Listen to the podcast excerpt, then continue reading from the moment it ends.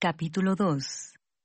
Esto pues determiné para conmigo no ir otra vez a vosotros con tristeza.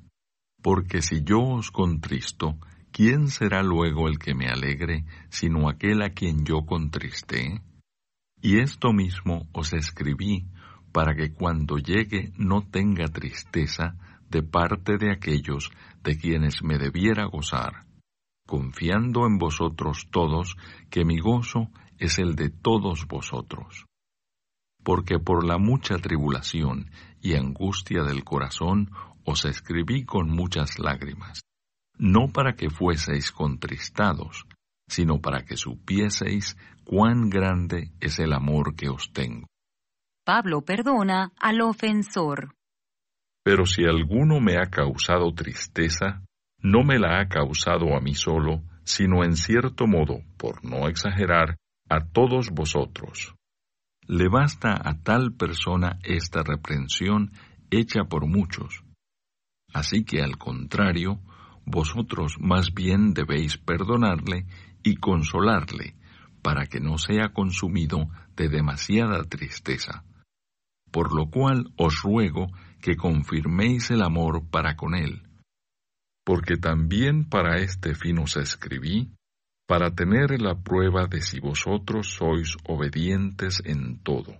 Y al que vosotros perdonáis, yo también, porque también yo lo que he perdonado, si algo he perdonado, por vosotros lo he hecho en presencia de Cristo, para que Satanás no gane ventaja alguna sobre nosotros, pues no ignoramos sus maquinaciones. Ansiedad de Pablo en Troas. Cuando llegué a Troas para predicar el Evangelio de Cristo, aunque se me abrió puerta en el Señor, no tuve reposo en mi espíritu por no haber hallado a mi hermano Tito. Así, despidiéndome de ellos, partí para Macedonia. Triunfantes en Cristo. Mas a Dios gracias, el cual nos lleva siempre en triunfo en Cristo Jesús, y por medio de nosotros manifiesta en todo lugar el olor de su conocimiento. Porque para Dios somos grato olor de Cristo en los que se salvan y en los que se pierden. A estos ciertamente olor de muerte para muerte, y a aquellos olor de vida para vida. Y para estas cosas, ¿quién es suficiente? Pues no somos como muchos que medran falsificando la palabra de Dios, sino que con sinceridad, como de parte de Dios y delante de Dios, hablamos en Cristo. Comentario de Mateo Henry 2 Corintios capítulo 2.2.1 a 4. El apóstol desea tener un encuentro alegre con ellos, y que había escrito en la confianza de su hacer lo que hará en su beneficio y su consuelo, y que, por tanto, le espera para eliminar toda causa de inquietud de él. Siempre debemos dar dolor de mala gana, incluso cuando el deber exige que se le debe dar. 2.2.5 a 11.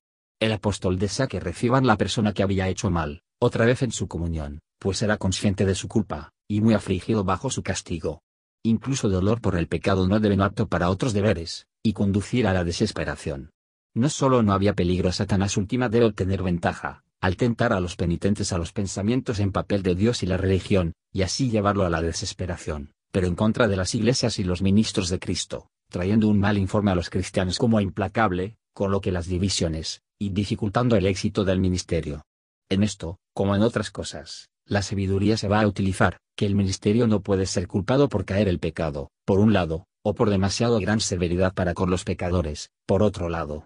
Satanás tiene muchos planes para engañar, y sabe cómo hacer un mal uso de nuestros errores.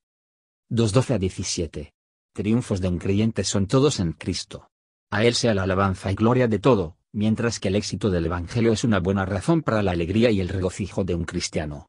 En triunfos antiguos, se utilizaron gran cantidad de perfumes y olores dulces, por lo que el nombre y la salvación de Jesús, como un ungüento derramado, era un olor grato difundida en todo lugar. Junto a algunos, el Evangelio es un olor de muerte para muerte. Rechazan a su ruina.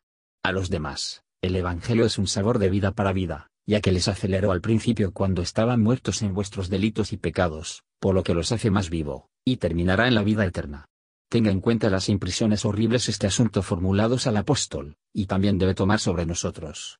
La obra es grande, y de nosotros mismos no tenemos resistencia en absoluto, toda nuestra suficiencia es de Dios.